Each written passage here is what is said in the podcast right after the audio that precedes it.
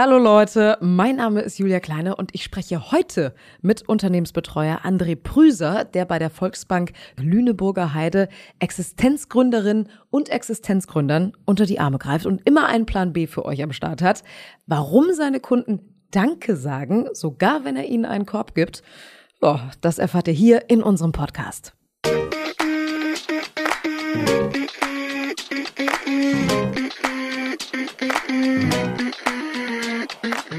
Hallo und herzlich willkommen zu einer neuen Folge unseres Podcasts. Ich bin Julia Kleine und freue mich sehr auf die heutige Folge, denn heute da geht's um jede Menge Kreativität und natürlich darum, wie diese Ideen auch finanziert werden können. Startups, die boomen. Es gibt jede Menge Gründerinnen und Gründer, die mit ihrer Idee, mit ihrem Produkt groß rauskommen wollen. Doch auf dem Weg zum großen Erfolg, da lauern viele Stolpersteine. Welche das sind und wie die Volksbank Lüneburger Heide jungen Unternehmerinnen und Unternehmern unter die Arme greifen kann, genau das bespreche ich jetzt mit meinem Gast André Prüser, Unternehmensbetreuer bei der Volksbank Lüneburger Lüneburger Heide. Hallo, schön, dass du da bist. Hallo Julia. André, ähm, wie kann man sich denn deinen Job vorstellen? Was, was machst du so tagtäglich?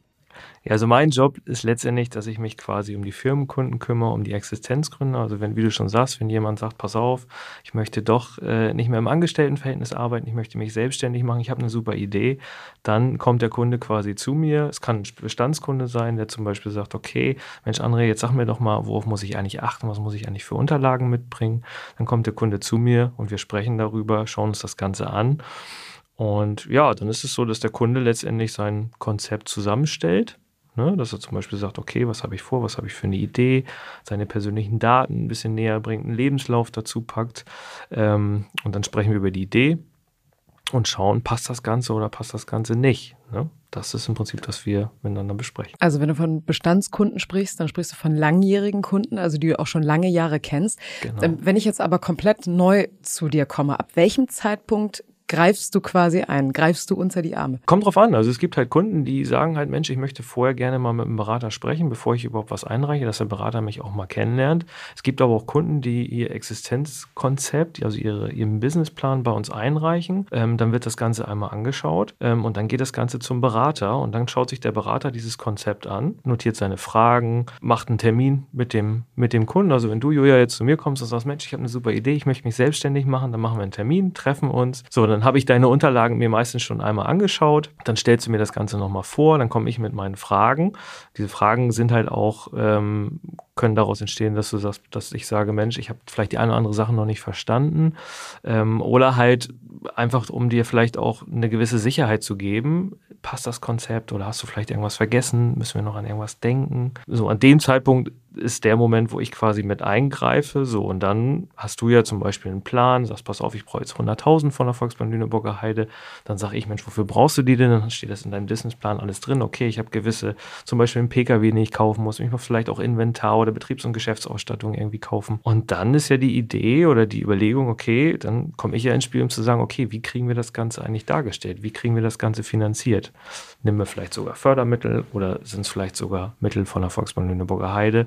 Kommt drauf an, was du auch für Vorstellungen hast an die ganze Finanzierung. Jetzt hast du gerade gesagt, ich komme mit meinen Unterlagen zu dir und mit meinem Businessplan.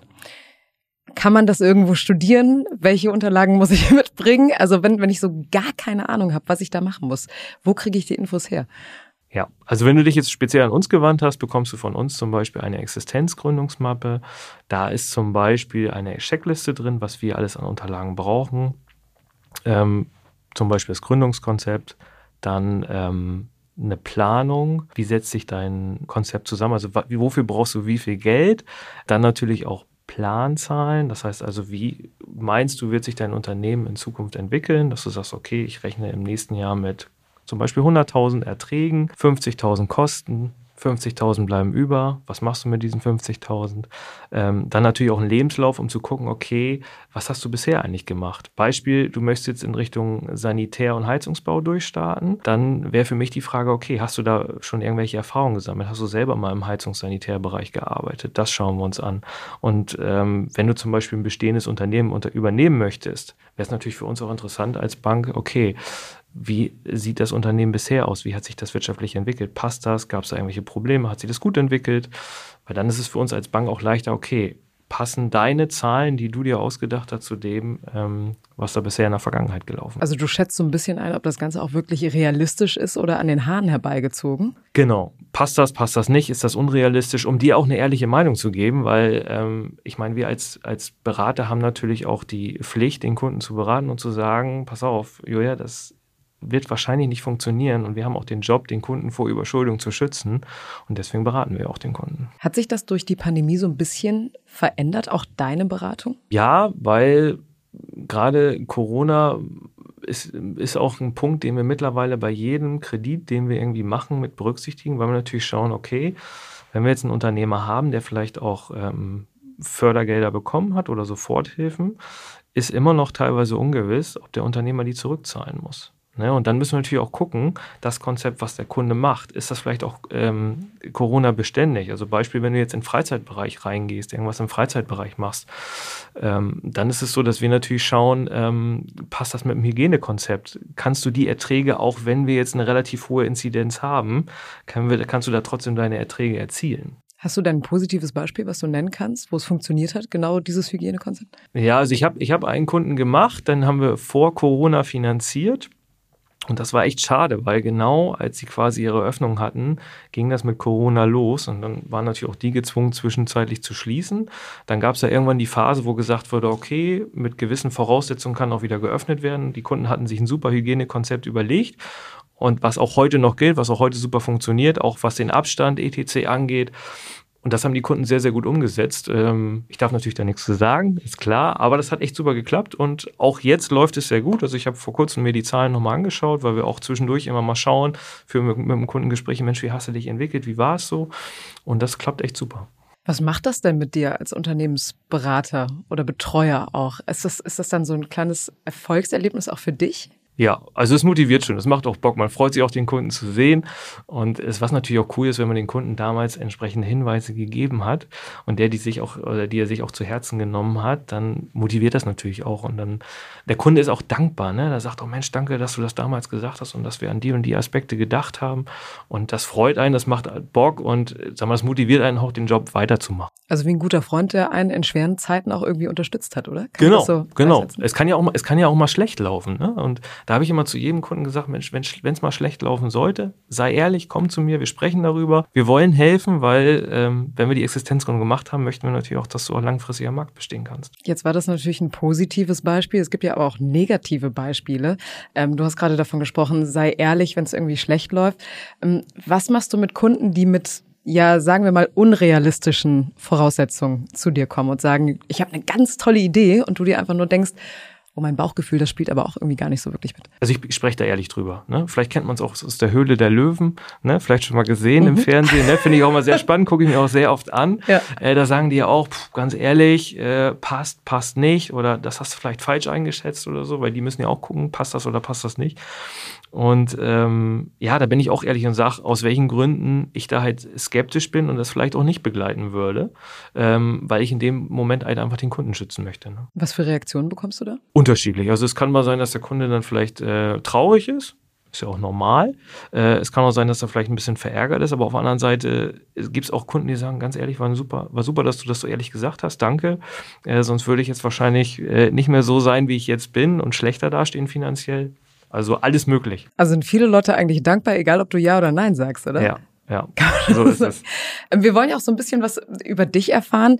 Ähm, warum hast du dich gerade für diesen Berufszweig entschieden? Also was, was ist deine Passion dahinter? Du meinst jetzt den Beruf als Banker oder speziell im Firmenkundenbereich? Genau, im Firmenkundenbereich. Okay, also ich war ja vorher im Privatkundenbereich und habe auch ähm, vorher ganz normal mal im Service gestanden, habe diese Kunden bedient, habe dann irgendwann die Basisberatung gemacht. Also alle Kunden so von 0 bis 30 waren so in meinem Portfolio drin.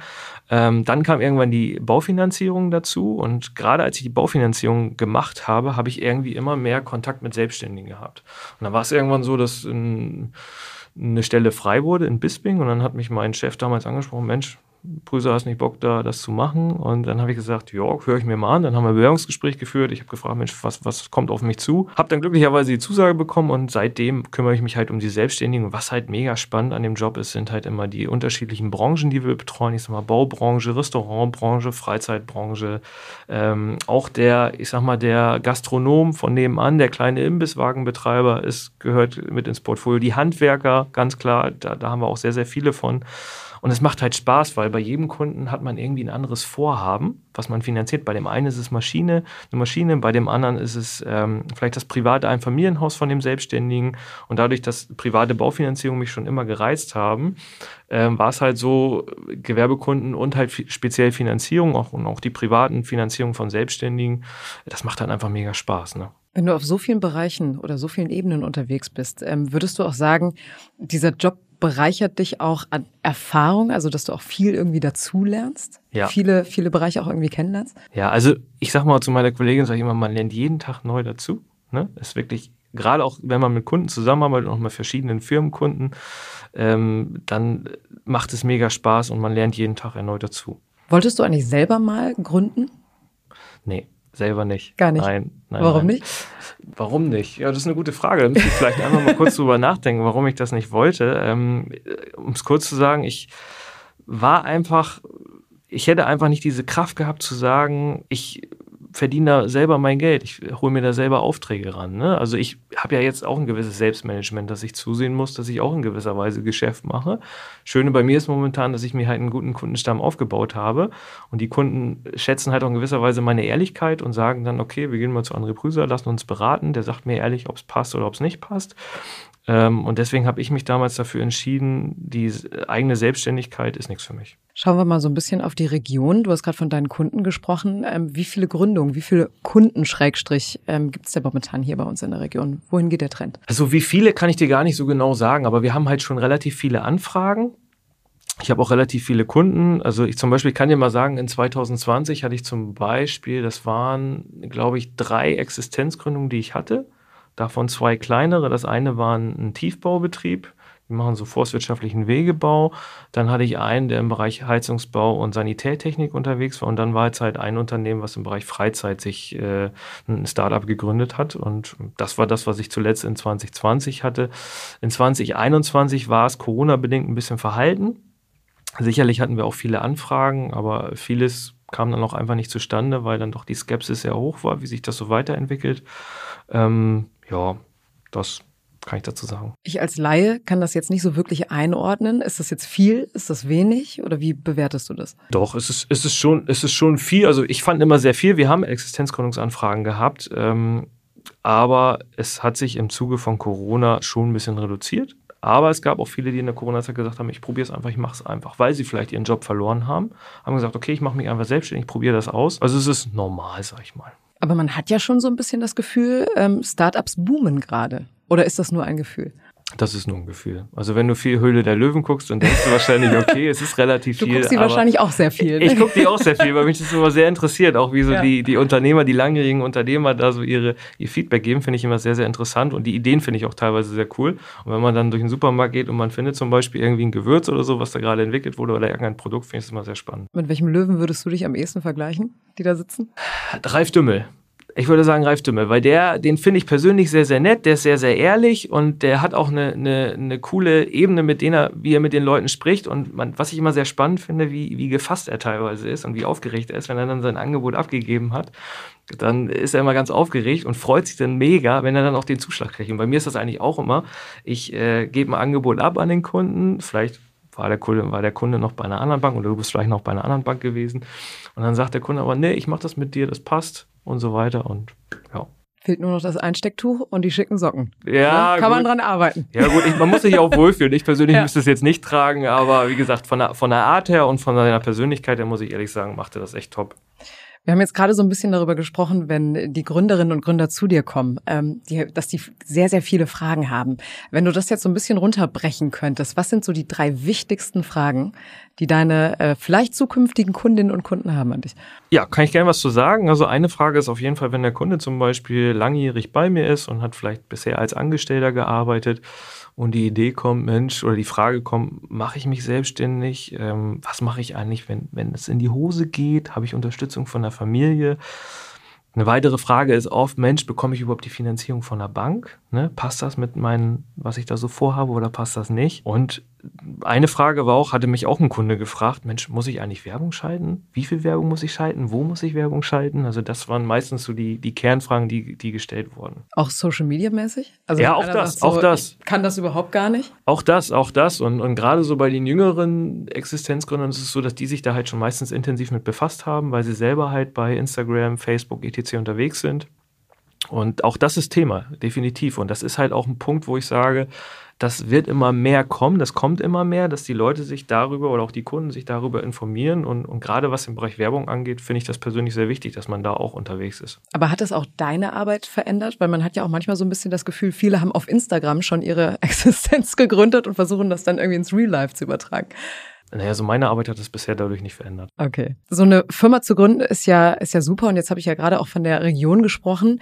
Aber es gibt natürlich auch Stolpersteine und Herausforderungen. Das habe ich ja auch eingangs ähm, gesagt. Welche Herausforderungen sind das denn hier bei uns in der Region? Also momentan ganz allgemein ist es natürlich der Fachkräftemangel. Ne? Also es ist immer wieder so, dass die, die Kunden, die sich selbstständig machen, halt es als schwer empfinden, Personal zu finden. Also vernünftiges Personal, Personal, dem man auch vertrauen kann und die es auch fachlich drauf haben.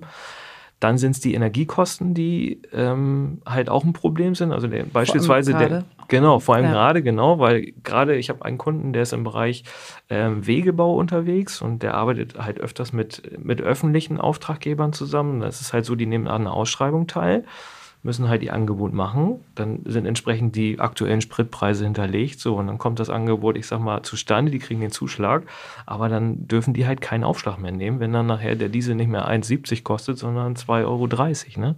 Das ist halt ein Problem. Und was viele Existenzgründer so anfangs schwierig empfinden, ist so das Thema Struktur. Ne? Wie, wie plane ich meine Woche? Wie plane ich meine Tage? Wann bin ich draußen beim Kunden, wenn es jetzt zum Beispiel ein Handwerksbetrieb ist? Wann ähm, mache ich zum Beispiel mein Büro? Weil das Büro ist auch wichtig. Also, weil gerade wenn wir uns über die Zahlen unterhalten, die müssen auch passen. Und die passen nur, wenn der Kunde natürlich auch Rechnung schreibt für seine Kunden, damit auch das Geld dann irgendwie kommt. Ähm, ja, dann momentan die Verfügbarkeit und lange Lieferzeit von Materialien. Das ist ein großes Problem. Also er sagt, er hat Aufträge genug, zum Beispiel der Heizungsbauer, Sanitärbauer, aber er kann halt nicht wirklich tätig werden, weil halt das Material fehlt. Also das ist ein Riesenproblem. Und auch das richtige Objekt, also zum Beispiel das Lager und Büro zu finden, ist derzeit sehr, sehr schwierig, weil es halt gerade hier im Heidekreis momentan so ist, Gewerbeflächen gibt es kaum und meistens sind die entweder zu groß, zu teuer oder halt passen nicht zu dem, was der Kunde da möchte. Ähm, ja, und letzte Frage ist, oder letzte Herausforderung ist eigentlich so zum Thema Konkurrenz. Was mache ich eigentlich besser als die Konkurrenz, als mein Mitbewerber? Also was ist zum Beispiel mein, mein Verkaufsvorteil, den ich habe gegenüber anderen Kunden? Und das muss natürlich auch alles finanziert werden. Ähm, welche Möglichkeiten empfiehlst du da jungen Existenzgründerinnen und Gründern oder nicht gerade jung, sondern aber generell Existenzgründerinnen und Gründern? Also es kommt immer darauf an, was der Kunde möchte. Ne? Also ich habe zum Beispiel in 2020 hatte ich halt zwei Anfragen oder zwei Existenzgründungsanfragen, die brauchten relativ zügig das Geld innerhalb von ein bis zwei Wochen. So und da haben wir uns dann ganz klar für Bankmittel entschieden, weil wir das halt deutlich schneller darstellen konnten als Fördermittel.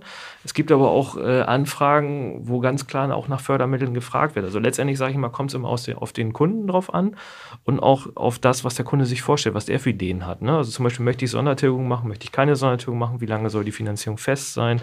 Was ist mit dem Risiko? Ist der Kredit auch irgendwie besichert? Und äh, deswegen es sind eigentlich immer zwei Alternativen. Entweder sind es Fördermittel oder es sind halt Bankmittel. Also eine, ein individuelles Konzept. Genau. Kann man das sagen. Genau so ist ähm, es. Ja, wir sind schon fast am Ende unseres Podcastes. Ähm, kannst du noch mal so ganz prägnant zusammenfassen, was du Zuhörern und Zuhörerinnen mit an die Hand geben wollen würdest, wenn sie jetzt sagen, hm, dieser Podcast inspiriert mich, selber was zu gründen, weil ich habe auch eine super Idee. Was, was muss ich tun? Ja, also wie gesagt, am besten, wenn es jetzt die Volksbank Lüneburger Heise sein soll, wo ihr euch beraten lassen wollt, ähm, schreibt uns gerne an, meldet euch bei uns, dann bekommt ihr von uns eine Existenzgründungsmappe.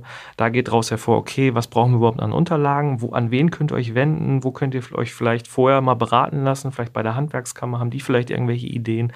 Ähm, da gibt's, ist auch eine Checkliste mit enthalten, was wir alles genau brauchen. Ähm, befasst euch damit, wichtig finde ich immer, dass man sich auf jeden Fall mit einem Steuerberater, Unternehmensberater zusammensetzt, weil die schauen sich auch den steuerlichen Aspekt an, weil gerade bei Neugründungen und auch bei bestehenden Unternehmensübernahmen ist es immer wichtig, mit einem Steuerberater zu sprechen, weil diese steuerlichen Aspekte sind so wichtig, weil die können einem nachher, ich sag mal, das Genick brechen. Und deswegen, da sollte man auf jeden Fall drauf achten und die setzen sich auch mit, mit euch zusammen und schauen auch, okay, passt das oder passt das nicht? Sind die Zahlen auch realistisch? Die haben ja schon Bestandskunden und die können meistens auch abgleichen, ob die Umsätze, die der Kunde plant, ob die wirklich realistisch sind. Und der guckt natürlich auch, was bleibt am Ende des Tages über. Wo wir dann auch bei den größten Fehlern wären. Welche sind das denn? Ja, also oftmals liest man ja so einen, so einen Businessplan und dann äh, findet man gewisse Floskeln aus dem Internet wieder, wenn der Businessplan dann aus dem Internet relativ einfach abgekupfert wurde. Für uns ist immer wichtig, dass der Kunde hinter seiner Idee steht und auch wirklich voll mit seinem vollen Elan, seinen vollen Emotionen dabei ist. Und das liest man auch. Also man liest wirklich, hat er das jetzt selber geschrieben, meint er das wirklich so oder hat er sich das einfach nur aus dem Internet äh, rausgesucht? Weil wir, für uns ist wichtig, dass der Kunde auch dahinter steht, damit da auch was draus wird. Also sich selber eigentlich auch gut verkaufen, was eigentlich auch eine Grundvoraussetzung sein sollte, oder? Genau, richtig, genau so ist es. Vielen Dank, André Prüser, für das ganz, ganz tolle Gespräch, für diese wirklich sehr, sehr wertvollen Tipps. Ähm, vielleicht gibt äh, André Prüser ja bald euch da draußen die Tipps persönlich in einem persönlichen Businessgespräch, man weiß es nicht. Ähm, das war's jetzt erst einmal für heute mit der heutigen Podcast-Folge. Wir sind bald wieder für euch da mit vielen Infos und Tipps rund um die Volksbank Lüneburger Heide. Bis dahin, passt auf euch auf und bis bald. Tschüss.